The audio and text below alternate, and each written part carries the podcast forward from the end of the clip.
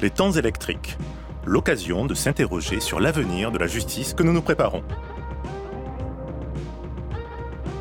Quelles évolutions aujourd'hui de l'enquête pénale à l'ère numérique?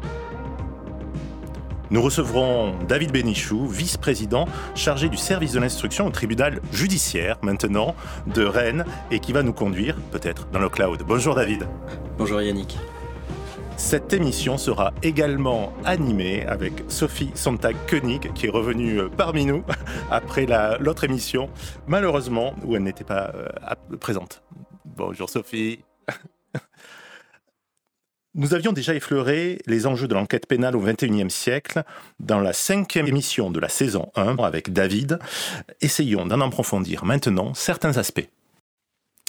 Alors, nous interrogeons il y a quelques temps sur la manière dont se déroulait l'enquête pénale du XXIe siècle et nous avions tenté d'écarter l'idée de policiers, de gendarmes et de magistrats, analysant dans un environnement futuriste des éléments de preuve sur des cascades d'écrans géants. Les modes d'enquête ont évolué, nous le verrons, mais cela reste encore un travail extrêmement artisanal dans bien des affaires. Certes, l'analyse massive de données arrive aujourd'hui, dans des cas complexes, à révéler des liens bien difficiles à établir sans une machine. Mais si l'on revient à des préoccupations assez basiques, qui tiennent à la balance entre les pouvoirs à accorder à des investigateurs et la protection des libertés individuelles, l'ère numérique nous pose aussi de nombreux défis.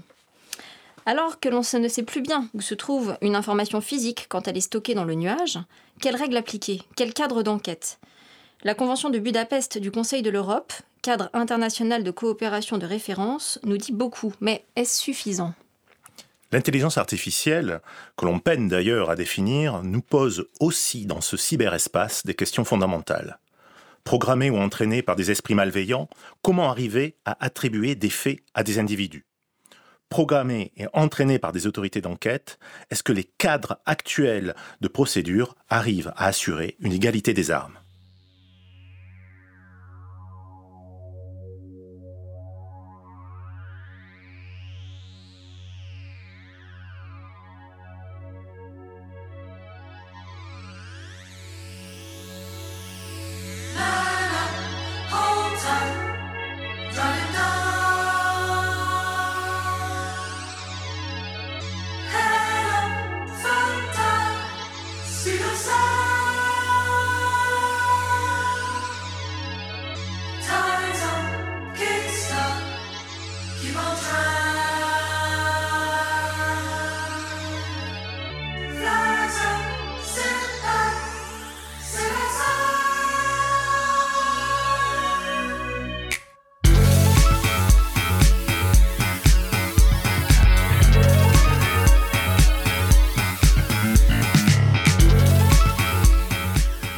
Vous entendez Justice, le groupe, avec le morceau Safe and Sound.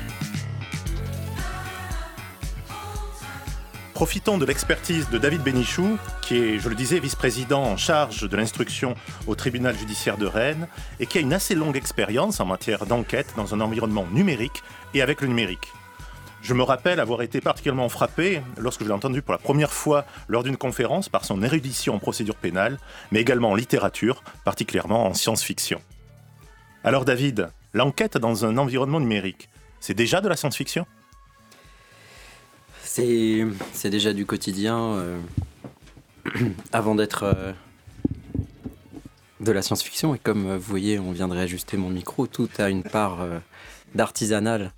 Et Peut-être que vous alliez me le demander, mais si euh, on doit penser à une référence en termes de science-fiction, ça serait justement Blade Runner, parce qu'on a à la fois euh, des éléments euh, très sophistiqués et très rudimentaires. Alors commençons tout d'abord, si vous le voulez bien, par aborder cette première partie, ce qui concerne la preuve, la récolte des preuves. finalement, en quoi dans un environnement numérique, la récolte des preuves est complexifiée et qu'appelle-t-on le cloud? Alors il y a deux, deux questions en fait. La, première, c'est euh, le recueil des preuves numériques. Alors il y a deux types de, de recueils. Il y a des preuves numériques qui vont se trouver stockées dans des objets physiques. Donc il faudra s'assurer la possession de ces objets physiques et ensuite être en mesure de les lire, de les décoder et de les analyser. Et il y a un autre type euh, de preuve qui conduit à votre deuxième question. Ce sont toutes les preuves numériques qui vont être en quelque sorte stockés dans un, ensemble, un univers euh, distribué dont on ne sait pas nécessairement exactement où il se situe dans l'espace. C'est ce qu'on appelle euh, le cloud, l'informatique nuagique, un ensemble de services euh, distribués qui est vendu, qui est offert à chacun, qui fait que chaque sujet du droit, de droit aujourd'hui a une partie de son patrimoine informationnel qui est à la fois incarné dans des objets physiques, par exemple euh, dans le smartphone, j'ai une partie de mes données personnelles, mais également dans des serveurs qui sont distribués un peu n'importe où sur la planète. On ne sait pas, euh, en tant que client, on n'a aucune idée de, de, où ils se trouvent, et c'est ce qu'on appelle euh, d'une manière assez euh, marketo-poétique le nuage, le cloud. Et ça, en quoi ça a complexifié ou non, peut-être, l'enquête pénale, le fait que ces données soient externalisées? Eh bien, Lorsqu'il s'agit pour un enquêteur euh, d'obtenir des preuves contenues dans un objet physique, c'est assez simple. Il faut s'assurer de la possession matérielle de l'objet physique, par exemple en arrêtant quelqu'un, en faisant une perquisition, on trouve l'objet, on a l'analyse. Maintenant, en ce qui concerne les données qui sont stockées à distance, euh, il va falloir trouver le moyen euh, d'obtenir un accès à ces données. Alors, parfois, il va falloir obtenir cet accès à l'insu du titulaire légal des données donc euh, sans l'alerter. Et d'autres fois, peu importe. C'est-à-dire qu'on pourra euh, à la limite le faire en sa présence. Mais dans tous les cas, il va falloir trouver euh, le, bon chemin, le bon procédé. Alors je vous, parce que tout ça, ça paraît un peu abstrait, mais par exemple quelqu'un qui a des fichiers informatiques qui nous intéressent et qui seraient stockés dans le service Google Drive. On utilise, je pense, de manière très commune. Ouais voilà, ou, un autre. Euh, accéder à distance à ces données, ça suppose euh, d'être capable de se faire passer pour lui, ce qui peut n'avoir euh, rien d'évident. ou bien ça suppose aussi d'obtenir de Google que Google vous communique ces données. Donc c'est deux méthodes qui impliquent l'une un savoir-faire technique très sophistiqué, l'autre un dédale juridique qui peut être très long et aussi compliqué. On, reviendra hein, sur, ces aspects plus approfondis sur le cloud, mais commençons par euh, aussi définir quelques notions assez simples. Comment peut-on classifier aujourd'hui les infractions qui sont commises dans cet environnement numérique? Alors, il y a foule de classifications. Euh, je dirais qu'il y en a à peu près autant de personnes à qui on pourrait le demander. Euh, moi, j'en proposerais une. Il y a les infractions qui sont dirigés contre les systèmes d'information eux-mêmes. Là, on est vraiment dans le noyau dur de la criminalité informatique, c'est-à-dire que les, les, systèmes sont eux-mêmes euh, visés euh, comme étant la cible d'actes de destruction informationnelle. C'est le logo de frein en France. Voilà, c'était vraiment euh, les tout débuts, c'est-à-dire l'intrusion dans un système, le fait d'altérer les données du système, en gros ce qu'on appelait au départ le piratage informatique. Euh, prendre la possession euh, d'un système, en devenir l'administrateur, ce qui permet ensuite de l'utiliser par exemple pour euh, lancer des attaques informatiques. Ça, c'est intéressant parce que ça nous ramène au fond à qui est la victime euh, de cette attaque. En premier lieu, là, c'est un, système informatique. Donc, c'est quelque part le patrimoine du, propriétaire de ce système. Ça peut être une entreprise, ça peut porter atteinte à son patrimoine, euh, ça peut lui coûter de l'argent. Mais il y a une, autre euh, classification, toute une autre vague d'infractions qui peut être ramenée à l'individu. C'est-à-dire que il y a un certain nombre d'actions informatiques qui peuvent avoir pour but de porter atteinte à la personne. Et ça, c'est vraiment un discours que je voudrais porter aujourd'hui.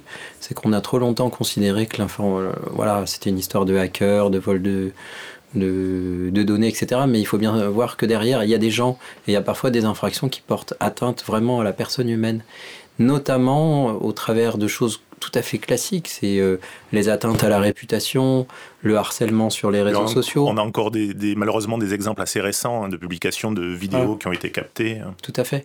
Et euh, d'enfants qui sont victimes de, campagnes de cyberharcèlement euh, dès le collège.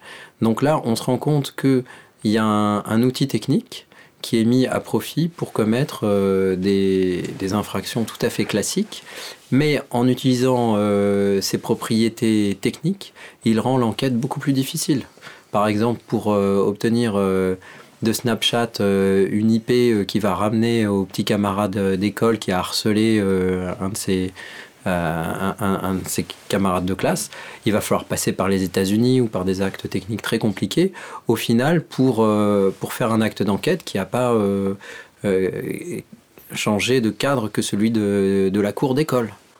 Et un autre phénomène qui a peut-être touché d'ailleurs certains de nos auditeurs, c'est ce fameux phishing. C'est-à-dire qu'on part un peu à la, à la pêche mm, mm.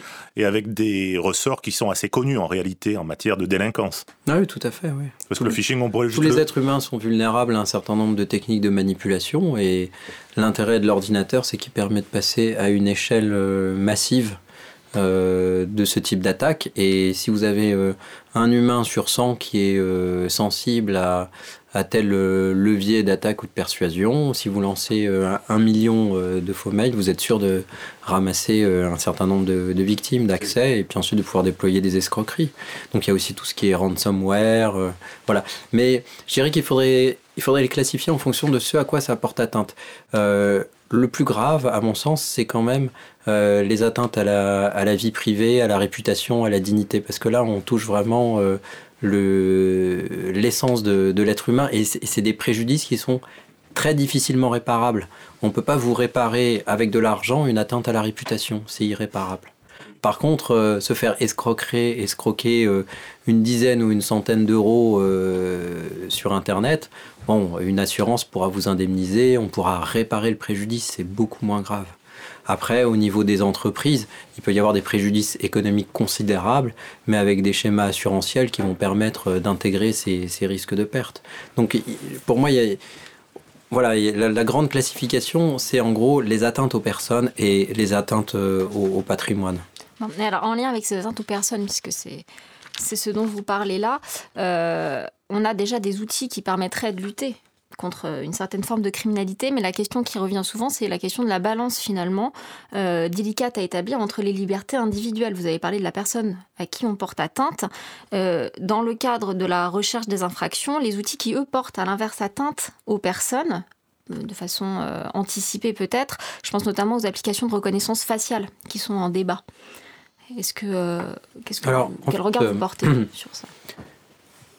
Une enquête judiciaire par nature, l'atteinte qu'elle porte aux libertés individuelles est toujours euh, contrôlée par un magistrat et elle est toujours euh, proportionnée au, but poursuivi par l'enquête. Donc il n'y a pas de démesure à craindre dès lors qu'on est dans le cadre d'une enquête judiciaire.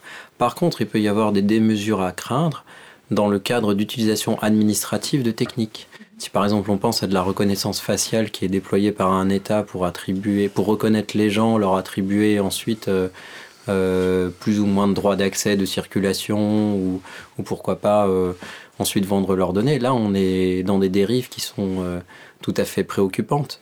Mais sur le plan judiciaire, on peut être, on peut être tout à fait serein, c'est-à-dire que quelle que soit la technique qui sera utilisée, il y aura toujours un, un magistrat euh, garant des libertés individuelles, qui se posera de la question de savoir si euh, l'utilisation de cette mesure, qui est toujours en plus jamais une mesure à caractère général appliquée à une population, qui est toujours quelque chose de très ciblé, est-ce que cette mesure euh, ciblée va porter une atteinte proportionnée au, but poursuivi par l'enquête?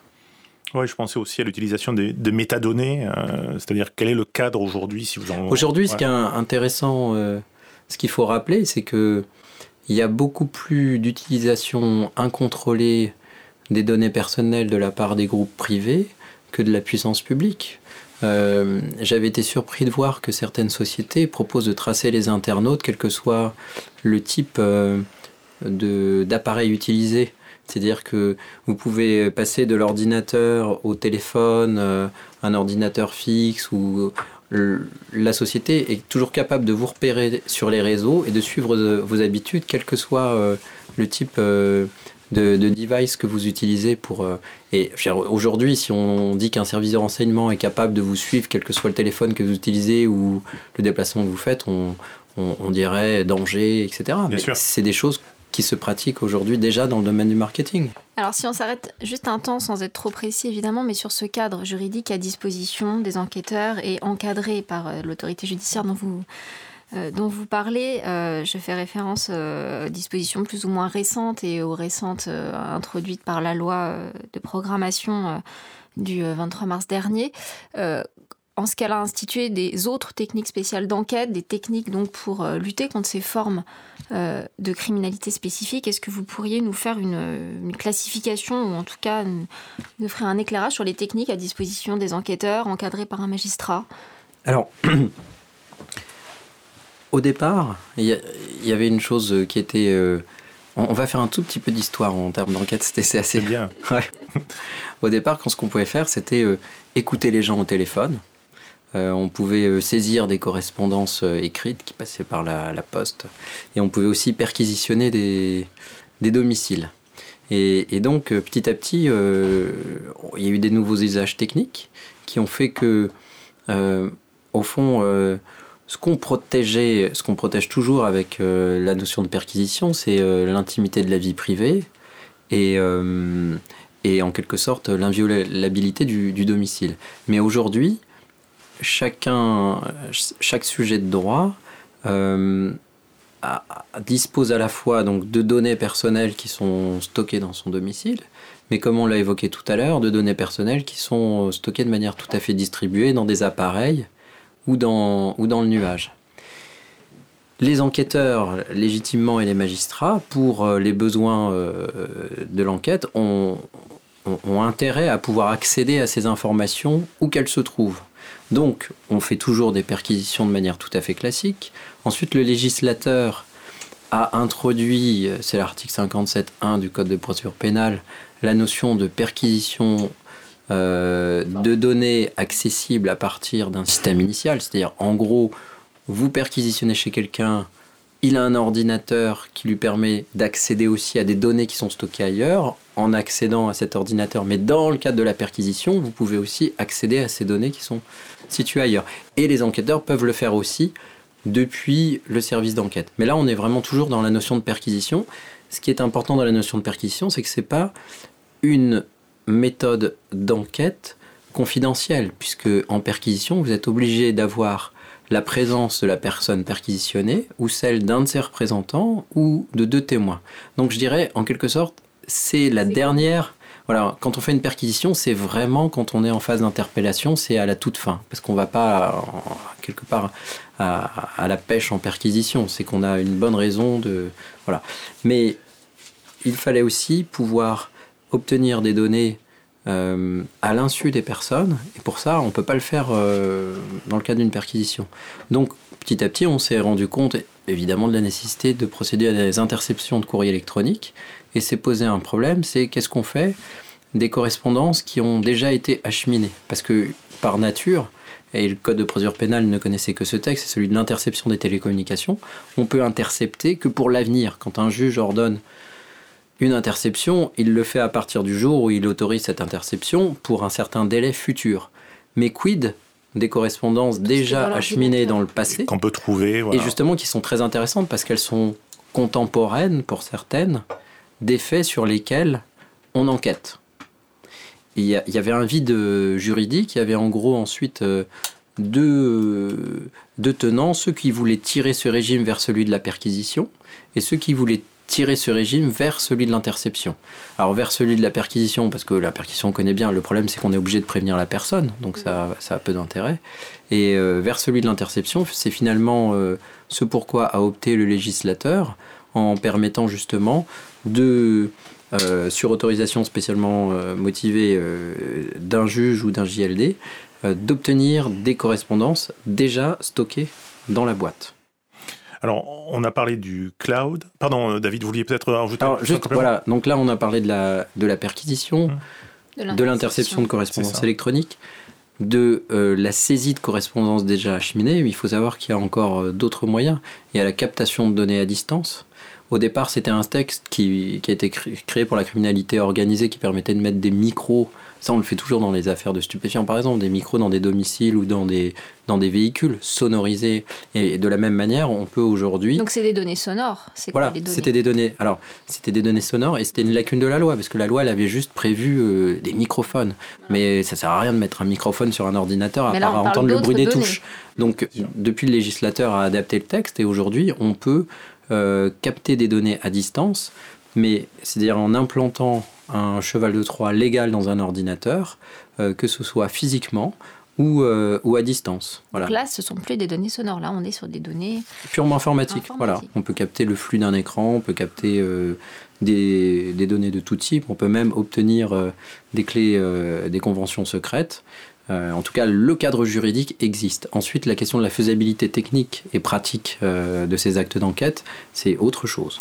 C'est ça. Alors c'est pour ça. Alors désolé de mon obsession pour le nuage, mais c'est un peu quelque chose qui me, euh, moi, qui m'interroge en, tant que juriste, c'est-à-dire que ce, cloud, on le dit, on a des serveurs qui sont distribués, des data centers où physiquement on ne sait plus bien où est stocké, sont stockés ces éléments. Ça peut être aux États-Unis, ça peut être des data centers en Norvège parce qu'il fait plus frais et ça coûte moins, moins d'électricité. Euh, et quand on sait d'autre part que les lois sont territoriales, c'est-à-dire que vous, en tant que juge d'instruction, naturellement, vous ne pouvez pas acter sans un cadre juridique international dans ces pays où il y a les données. Donc très concrètement, comment ça se passe pour vous quand vous voulez euh, utiliser, capter des documents, en saisir, qui sont stockés dans ces, dans ces supports particuliers? Alors, soit on réussit à, à accéder à ces données par un, un des moyens d'enquête que je vous ai indiqué précédemment, euh, soit on est obligé de passer par le fournisseur de services qui détient le seul accès à ces données. Et à partir de là, en, quelque sorte, c'est lui qui va faire la loi, parce que c'est lui qui va nous dire, euh, comme par exemple c'est le cas pour Google, on est obligé de, de s'adresser à Google Ireland. Hmm. Et il n'y a pas très longtemps, j'ai dû faire intervenir un, un juge anglais pour demander à un représentant de Google en Irlande de nous donner des données euh, sur un ressortissant euh, français.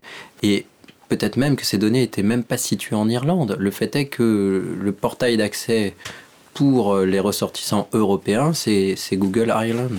Et euh, en petite digression, mais où en est-on de la coopération justement de ces grands groupes, aujourd'hui majoritairement américains hein, ici, ici en Europe? Ça se passe plutôt bien avec eux pour euh, pouvoir justement récupérer ces données ou il y a encore des réticences en termes de coopération? Bah, C'est-à-dire que ça se passe plutôt bien, aussi bien que peut se dérouler de l'entraide pénale internationale. C'est-à-dire que Google euh, ou une autre société ne va jamais accepter de répondre directement euh, à un juge français dans certains cas. Pour tout ce qui est données de contenu, des données sensibles, il va accepter de répondre uniquement qu'à son juge local. Donc ça veut dire qu'il va falloir mettre en œuvre pour le juge français un mécanisme de coopération avec le juge local pour contraindre localement le représentant de cette entreprise à, coopérer. Donc ça peut être effectivement euh, très long et compliqué. Et c'est là que ça pose un problème parce que tout à l'heure j'évoquais euh, les infractions euh, dont l'objectif est de porter atteinte euh, aux personnes et à la réputation. Mais aujourd'hui, avec les smartphones, n'importe qui peut très facilement porter atteinte à quelqu'un en utilisant cette information distribuée en nuage. Donc c'est-à-dire qu'on a une disproportion des moyens d'enquête qu'il va falloir mettre en œuvre par rapport à un nombre d'infractions qui est quand même massif. Et le risque, c'est que le risque c'est celui d'un nombre de classements sans suite faramineux et, donc euh, d'une forte insécurité dans ce domaine. C'est ça, il y a un sentiment d'impunité qui peut se, se développer. oui, parce que quand on voit que par exemple un tweet peut engendrer euh, 1000 tweets de, de, menaces, alors imaginez le temps qu'il faut pour identifier chaque IP de chaque tweet, pour peu ensuite que la personne ait pris quelques précautions, etc. Voilà, donc c'est un, un coup d'enquête euh, énorme. Euh, et, et, des infrastructures qui par nature facilitent les infractions. Et ça, ça nous amène sur un autre sujet, mais qui est peut-être pas celui de l'émission aujourd'hui c'est euh, sur celui de l'anonymat, euh, euh, la possibilité de l'anonymat sur les réseaux sociaux. Et en, voilà, en quoi l'anonymat favorise ce type d'infraction? Est-ce que l'anonymat est souhaitable, pas souhaitable? Euh, c'est vrai qu'il y a encore une affaire récente hein, avec une mineure, sauf erreur de ma part, qui avait tenu des propos sur des réseaux sociaux et où, euh, pour attribuer en effet mm-hmm. les, faits, il y a eu un débat sur la question de, de, cette levée ou pas d'anonymat, qui est lié à des questions de liberté d'expression derrière, de pouvoir. Euh, voilà. Bon, il veut revenir en troisième émission. Voilà, je pense que David en a déjà un, sujet. Euh, avant ça, si on reste juste une minute sur les États-Unis, aux États-Unis, est-ce que vous pourriez nous parler du Cloud Act, euh, qui est une loi fédérale américaine promulguée en 2018 euh, Je ne sais pas si vous pouvez relier ça au sujet qui nous occupe aujourd'hui et savoir comment ça s'articule avec la Convention de Budapest du Conseil de l'Europe. Alors en fait, ce qui se passait, c'est que les États-Unis leur autorité de poursuite se trouve eux-mêmes confrontés face euh, à certaines difficultés euh, euh, par rapport à leurs fournisseurs d'accès. Et, le Cloud Act a, été rendu nécessaire par l'action de Microsoft qui refusait de donner au, FBI des données qui étaient stockés en Europe, en leur disant euh, Ok, euh, nous on est bien américain, Microsoft, mais ces données sont stockées en Europe et donc vous devez passer par une demande d'entraide. C'est un peu ce, que, ce à quoi nous on est contraints. Voilà, voilà, Et donc les Américains ont, créé un acte en indiquant que euh, maintenant le fournisseur d'accès, du moment qu'il est américain, il doit leur donner les données dès lors qu'elles concernent un Américain où qu'il se trouve. Donc voilà en quelque sorte l'esprit du texte. La, convention de Budapest, elle est beaucoup plus simple. Elle dit, elle, impose des obligations générales en disant en gros que chaque pays doit euh, euh, permettre le gel de données et euh, autoriser au cas par cas les, transmissions de données selon des, des demandes d'entraide. Donc aujourd'hui, il y a une forme il y a une forme d'asymétrie puisque les Américains peuvent assez facilement obtenir les données, y compris en Europe, dès lors que bah, par nature, en fait, la plupart des fournisseurs d'accès sont américains. Donc ils ont euh, chez eux les guichets d'accès à peu près toutes les données qui sont stockées euh, partout dans le monde, je dis à peu près, parce qu'il y a des, pays euh, comme la Chine ou la Russie, ou même certains pays en Europe, qui créent leur propre euh, cloud, leur propre data center, et donc ça ne peut pas fonctionner dans ce cas. Chine et Russie d'ailleurs, qui ont déposé auprès de, des Nations Unies, sauf erreur de ma part, hein, une, une demande, je ne sais pas quelle est la forme juridique exacte, de façon à créer un cadre spécifique d'enquête dans le milieu numérique. Et je précise que la Russie n'est pas membre, euh, n'a pas adhéré, en tout cas n'a pas ratifié la, convention de, de Budapest. Et ça me permet justement d'arriver à un point qui est un point prospectif, puisqu'on arrive vers, vers, la fin de l'émission. Quelles sont, selon vous, aujourd'hui, en tant que juge, les évolutions juridiques qui vous semblent indispensables pour assurer l'effectivité de la lutte contre la criminalité au XXIe siècle? Alors, il y aurait déjà une simplification des mécanismes de coopération, parce qu'on ne peut pas euh, raisonnablement attendre d'un juge ou d'un enquêteur qui passe une demi-journée à remplir des formulaires de 20 pages pour demander euh, l'accès à des métadonnées euh, concernant une infraction euh, somme toute banale. C'est juste, c'est juste pas possible. Il faut un, niveau de confiance mutuelle. C'est-à-dire que, par exemple, c'est un peu le cas en Europe, mais il faudrait l'étendre plus globalement et c'est là que ça devient compliqué parce que on, voilà, le fait est que nous, globalement en Europe, on a des standards de protection des droits qui sont à peu près uniformes. C'est pas c'est pas partout le cas dans le monde. Et là, on, commence à se heurter aux difficultés parce qu'on a toujours des formes de paradis numériques. Euh, il est très facile pour un délinquant d'héberger ses données à l'étranger, là où elles sont euh, plus plus difficiles d'accès. Donc ça, c'est euh, ça fait partie des points de friction qui seront difficilement dépassables parce que d'un côté, on a on a, la notion de frontière, de l'autre côté euh, euh, l'universalité des, données et les principes de souveraineté. Oui, alors pour finir, quel conseil finalement vous donneriez, euh, vous nous donneriez, vous donneriez aux auditeurs pour se protéger contre tout ça, pour, contre ces attaques Aller se promener en forêt, laisser un peu tomber son smartphone. La vie réelle. Merci beaucoup David.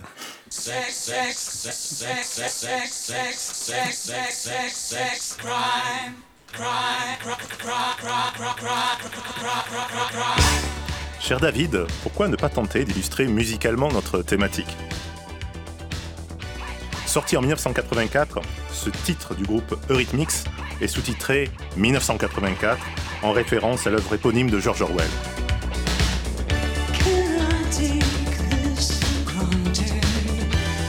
Il renvoie à l'un des mots de novlangue désignant une activité sexuelle pratiquée sans but de reproduction. Novlangue qui avait d'ailleurs supprimé le mot liberté pour qu'il ne puisse même plus être conceptualisé.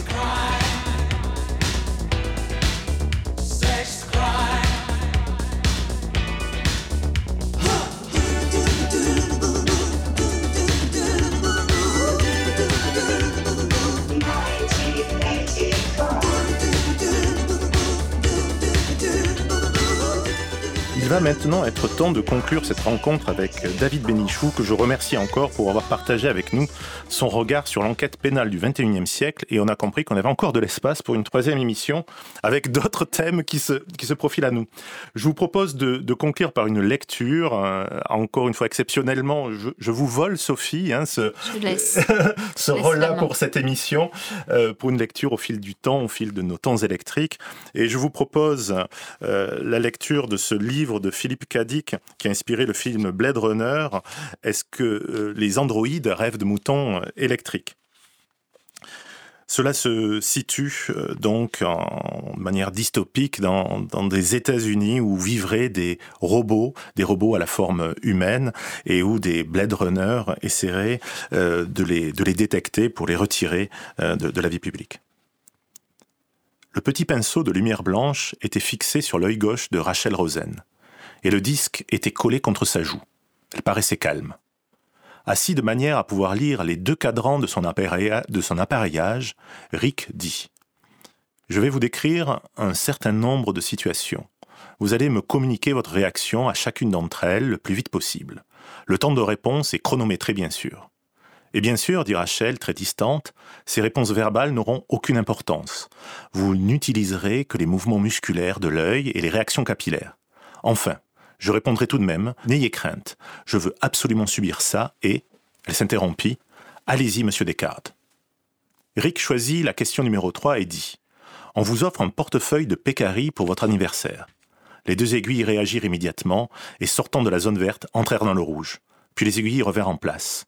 Eh bien, je le refuserai et je dénoncerai à la police le salopard qui aurait voulu me faire un tel cadeau. Rick prit quelques notes et poursuivit abordant la question numéro 8 de l'échelle de Voigtkampf. Un petit garçon vous montre sa collection de papillons ainsi que le local, le bocal dans lequel il est tu. Eh bien, je l'amène illico chez le médecin. Rachel s'exprimait d'une voix basse mais ferme. Les deux aiguilles avaient réagi de nouveau, mais moins violemment. David, on est dans le cadre d'une enquête dystopique dans quelques années euh, où on essaye de distinguer les machines des humains, vieille préoccupation d'Alan Turing. Euh, est-ce que vous, pensez qu'un jour nous serons confrontés à ce type d'acte d'enquête pour savoir s'il y a une intelligence artificielle qui a commis un, délit ou un crime? Pourquoi pas? Ça peut être intéressant parce qu'on pourrait avoir des, infractions euh, qui ont été commises sans qu'il y ait un être humain qui en était à l'origine. On a déjà euh, intégré cette possibilité avec la responsabilité pénale des personnes morales, puisqu'aujourd'hui une personne morale, une société peut être euh, auteur d'une infraction pénale. Alors pourquoi pas euh, un programme, un algorithme Mais ensuite se posera la question de l'intérêt d'un procès. C'est ça. D'une peine. à quoi est-ce qu'on peut On débranche l'ordinateur, c'est ça. Bon, en tout cas. En forêt. voilà. Après, voilà qui tient. La, question, c'est qui aura programmé l'algorithme, qui, en, qui peut en être tenu comptable? Il y a des, questions passionnantes en tout cas. C'est encore une autre émission. Exactement. Que, que d'idées euh, aujourd'hui. Peut-être avez-vous un dernier mot à partager avec nos auditeurs en conclusion? Alors il y a longtemps, on disait euh, sur Internet, personne ne sait que vous êtes un chien. Et maintenant, on va dire sur Internet, personne ne sait que vous êtes un algorithme. Excellent. Merci David.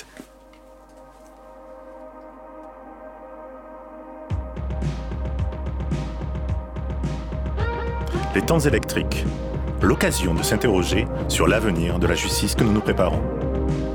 Nous avons reçu aujourd'hui David Bénichou, vice-président chargé du service de l'instruction au tribunal judiciaire de Rennes. Je le remercie encore d'avoir entrouvert un voile sur un futur de l'enquête et déjà son présent. Merci David. Merci également à Sophie Santac-Koenig pour la co-animation et on, et on se retrouve vite pour la prochaine émission.